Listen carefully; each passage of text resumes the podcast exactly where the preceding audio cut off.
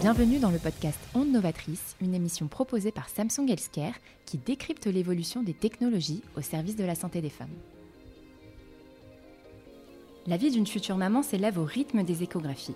Ces fameux instants captés par les ultrasons marquent les esprits car ils s'accompagnent à la fois de moments de joie, de doute et de prospection. On le sait, ces rendez-vous sont très attendus par les patientes et leur entourage et ont la particularité d'amorcer des instincts maternels et de concrétiser le début d'une nouvelle vie. Dans ce premier épisode, nous allons nous pencher sur le rôle de l'imagerie médicale dans la construction du couple parental avec notre invité du jour, Pierre-Antoine Mijon, sage-femme et formateur en échographie.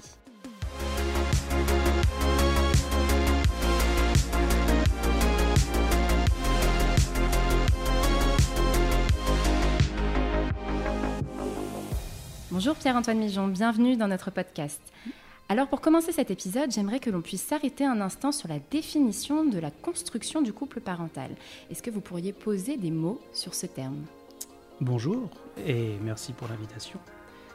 Euh, effectivement, on peut poser des mots sur euh, cette notion de couple parental, mais avant même de parler de couple parental, il faut qu'on parle de couple conjugal. À partir du moment où euh, deux personnes se rencontrent et se mettent en couple, il y a un premier couple qui se crée, qui est issu d'une petite partie de l'un et d'une petite partie de l'autre, et qu'on appelle le, couple conjugal.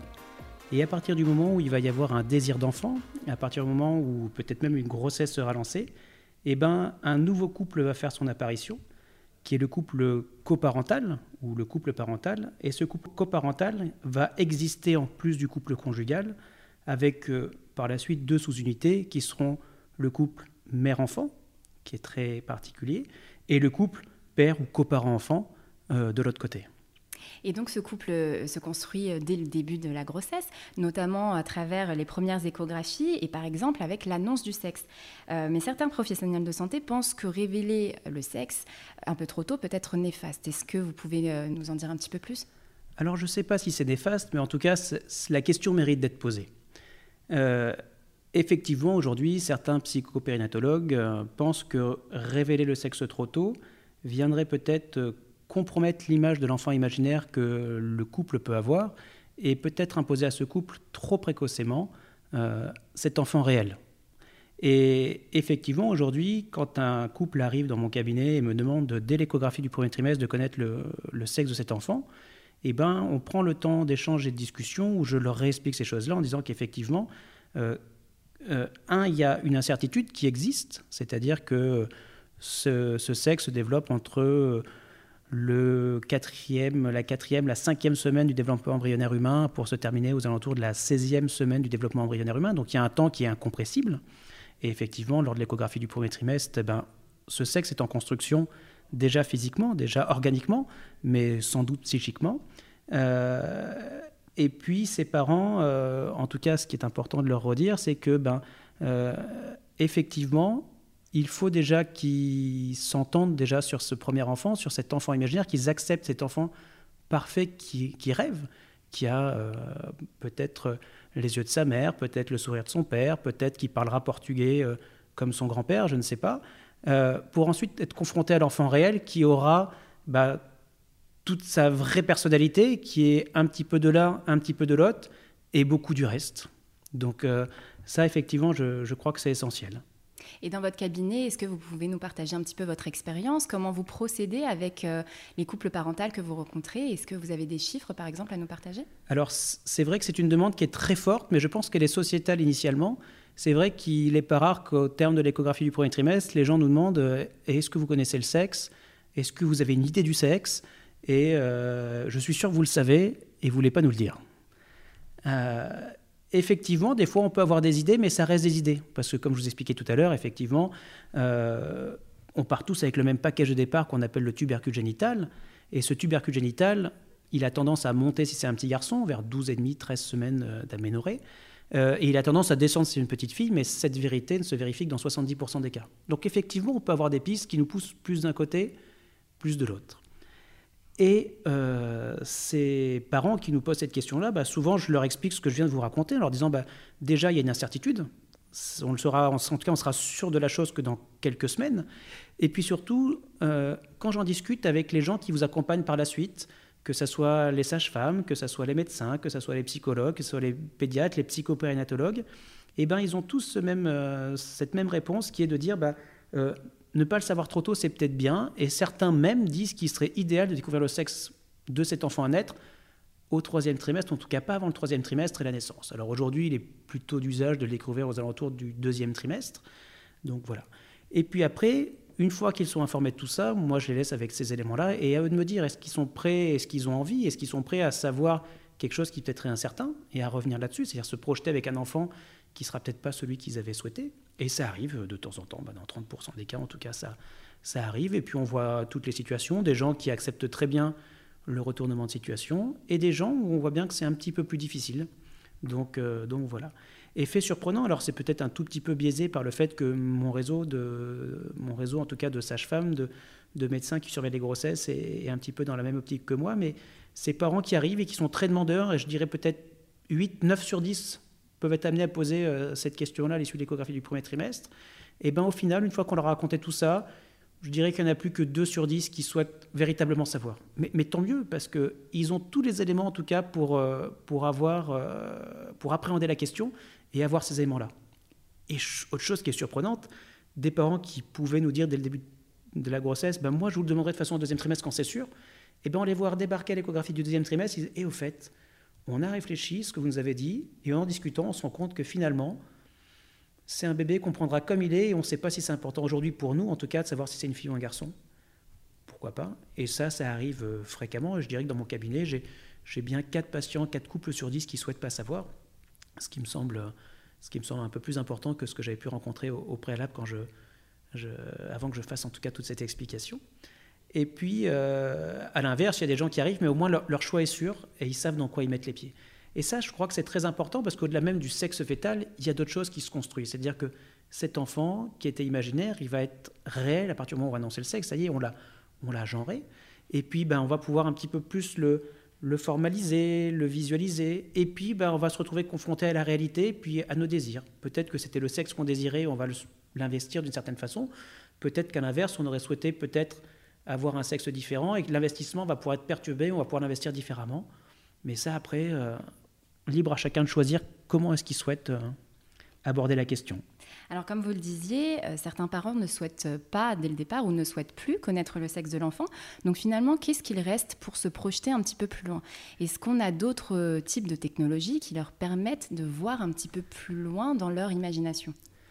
Alors c'est une excellente question, d'autant plus que euh, avec cette période de pandémie qu'on a connue tous récemment, on s'est beaucoup interrogé au sein du cabinet. Je me suis beaucoup interrogé avec mes pères sages-femmes sur comment, alors même qu'on fermait nos cabinets d'échographie euh, aux futurs parents, aux futurs coparents, et on ne gardait que la mère porteuse de l'enfant, euh, comment est-ce qu'on allait pouvoir inclure ce coparent et l'aider justement dans cette construction Parce que c'est important de donner tous les éléments à chacun et de justement ne pas laisser ce coparent de côté, qui peut-être peut paraître, euh, je ne vais pas dire inutile parce que je vexerai des gens, mais en tout cas d'une utilité moindre, puisque c'est pas lui qui le porte et qu'il est dans une certaine forme de soutenance, et qu'on l'a privé un petit peu de tout ça quand on a quand on a envisagé d'écarter le coparent le, le, temps de, la crise, de cette crise sanitaire.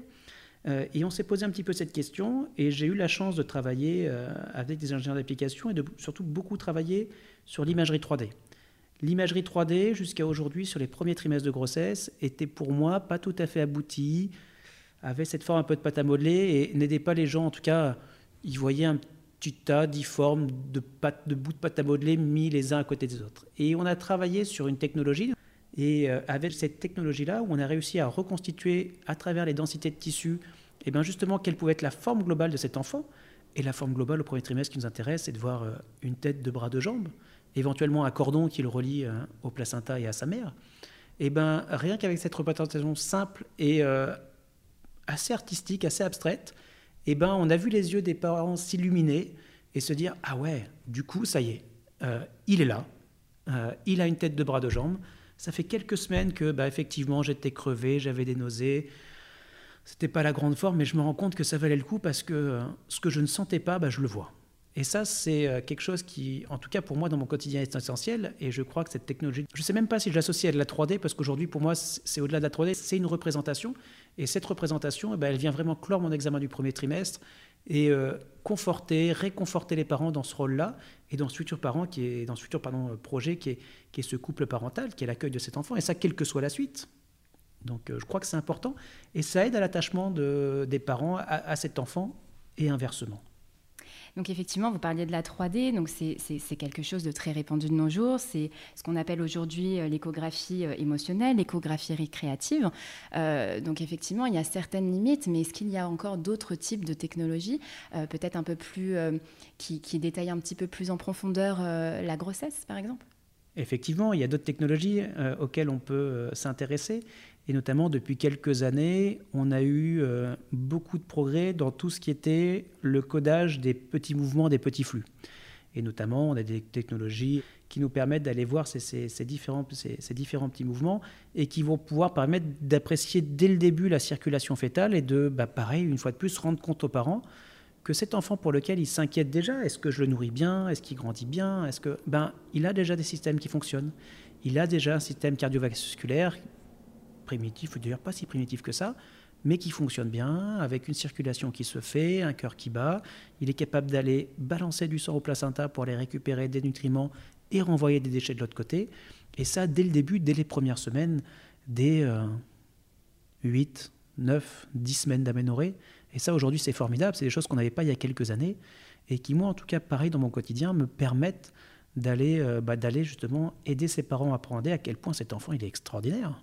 Alors on vient de le voir, Pierre-Antoine Mijon, les nouvelles technologies ne cessent d'améliorer l'expérience des futurs parents, mais permettent aussi d'obtenir un bon suivi clinique de la future maman. Et pour clôturer cet épisode, j'ai envie de vous poser une question, une question euh, qui deviendra phare dans notre podcast Onde Novatrice. Et cette question, c'est que serait la santé des femmes sans innovation médicale? Je pense que les femmes accouchent depuis la nuit des temps et qu'elles n'ont pas nécessairement besoin de nous. Aujourd'hui, un des premiers éléments de réponse, c'est que toute l'innovation et toute la technologie, je pense, va certes servir euh, aux patients, servir à l'enfant, mais va, je pense, avant tout servir le professionnel de santé qui va accompagner ces parents-là, ces parents-là, ben, dans l'accueil de ce nouvel enfant, que ce soit dans la période prénatale, l'accouchement, postnatal euh, également. Donc je pense que tous ces outils-là qui viennent, euh, qui viennent assister, qui viennent conforter, qui viennent sécuriser le professionnel de santé ben, sont des éléments qui sont importants parce que tout ce temps de cerveau qu'il a de nouveau disponible pour pouvoir s'occuper du patient, ben, c'est du temps qui est bénéfique dans l'échange, dans la construction, dans la communication.